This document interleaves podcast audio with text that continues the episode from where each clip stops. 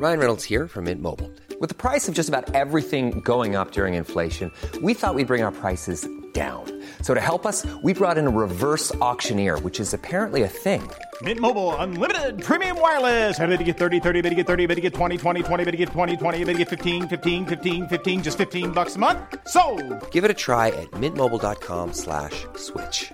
$45 upfront for three months plus taxes and fees. Promo for new customers for limited time. Unlimited more than 40 gigabytes per month. Slows. Full terms at mintmobile.com.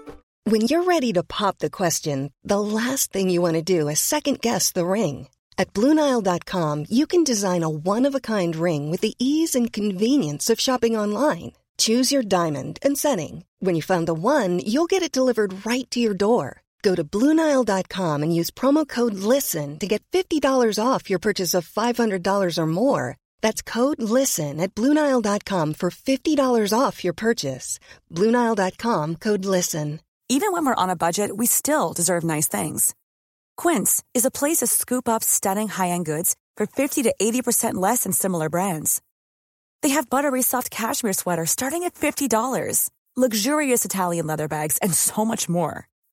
Plus, Quince only works with factories that use safe, ethical, and responsible manufacturing.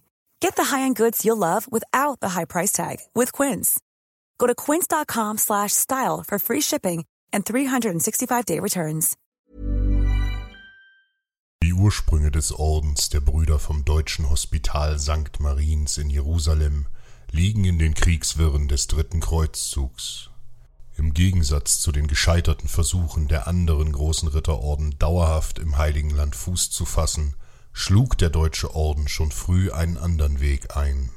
Der Hochmeister Hermann von Salza sehnte sich danach, ein vom Orden kontrolliertes Kerngebiet in Europa zu errichten. 1225 nach Christus folgte einem Hilfesuchen des polnischen Herzogs von Masowien. Der Herzog bat um Hilfe im Kampf gegen die slawischen Prusen im Osten Europas und bot Hermann von Salza damit eine Perspektive auf ein eigenes Ordensland. Im Vertrag von Kruschwitz ließ sich der Orden das Eigentum an den von den Slawen eroberten Gebieten bescheinigen, und so wurde der Grundstein für ein gewaltiges Ordensgebiet in Europa gelegt. Die deutschen Ritter galten zu ihrer Zeit als die am besten ausgebildeten Kämpfer der Christenheit. Unaufhaltsam eroberten sie Landstrich für Landstrich, bauten eine Burg nach der anderen und unterwarfen die heidnischen Prusen in einem malerischen Landstrich, der später Preußen seinen Namen geben sollte. Schon bald reichte das neue Ordensgebiet von Polen bis nach Litauen. Nördlich von Litauen, einem Land, in dem heidnische Reiterstämme regierten, lag das fruchtbare Livland. 1202 wurde durch Theoderich von Treiden auf Initiative des Bischofs Alberta von Riga der Schwertbrüderorden zur Missionierung von Livland gegründet. Wie auch der Deutsche Orden eroberte sich diese kleine Rittergemeinschaft einen eigenständigen Herrschaftsbereich im Osten Europas.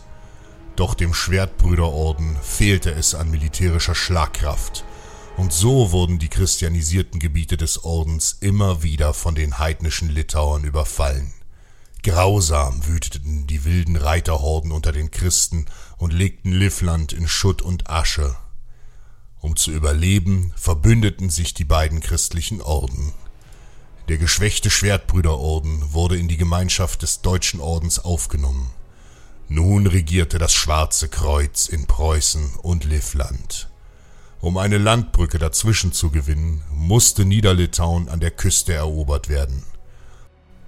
Da die Litauer noch immer vehement das Sakrament der Taufe ablehnten und immer wieder christliche Siedlungen überfielen, entschloss sich der Deutsche Orden 1348 zu einem groß angelegten Kriegszug gegen die Heiden. In diesem Jahr war der Winter besonders hart und die litauischen Sümpfe, die im Sommer unpassierbar waren, zugefroren. Es waren die optimalen Bedingungen, tief ins Feindesland vorzudringen. Dem Kriegsruf des Ordens folgten tausende deutsche, französische und englische Ritter. Und Mitte Januar setzten sich zwei große Teilheere von der Marienburg aus nach Osten in Bewegung. Die erste Abteilung unter der Führung des mächtigen Hochmeisters Heinrich von Dusemeer geriet schon bald bei Instenburg in einen Schneesturm und musste umkehren. Die zweite kleinere Heeresabteilung unter dem Ordensmarschall Otto von Dannfeld stieß jedoch bis ins litauische Kaunas vor. Hier am Fluss Streva hatte der litauische Großfürst Kestius ein gewaltiges Reiterheer von 9000 Mann zusammengezogen, die sich entschlossen den 4000 deutschen Ordenskriegern entgegenstellten. Hinter dem Fluss hatten sich die Litauer zu einer langen Schützenreihe formiert. Für den Orden wäre die beschwerliche Flussüberquerung in einer Hölle aus tödlichen Pfeilen geendet. So entschloss sich der schlaue Dannfeld zu einem Täuschungsmanöver. Nachdem sie das litauische Heer erblickten, eilten die Ordenskrieger über ein weites Feld in einen nahen Wald. Alles sah nach Flucht der Ordenstruppen aus, und so entschloss sich der ungeduldige Großfürst Kestius mit seiner Übermacht anzugreifen. Über eine Furt setzten die Litauer schnell über den Fluss und ritten den christlichen Streitern nach. Kampfentschlossen und siegessicher brüllten die Heiden im wilden Galopp. Doch dies war das Zeichen für die Panzerreiter des deutschen Ordens. Diese hatten sich unbemerkt im dichten Wald gesammelt und stürmten nun in dichter Schlachtformation über das Feld den überraschten Feinden entgegen. Mit weit aufgerissenen Augen musste Kestius mit ansehen, wie seine leicht gerüsteten Krieger von einer Lawine aus Stahl und Eisen gnadenlos niedergewalzt wurden.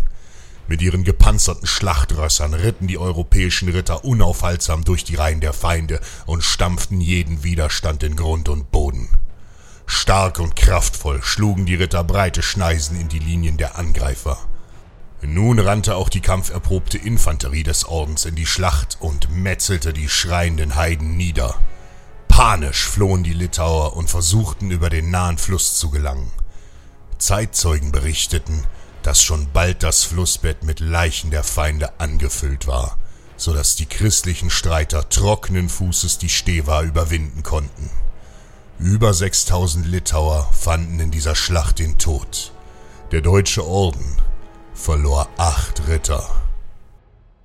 Manchmal muss man nachgeben, um zu gewinnen. Der nachgiebige Grashalm widersteht dem stärksten Sturm, der starre Ast aber bricht.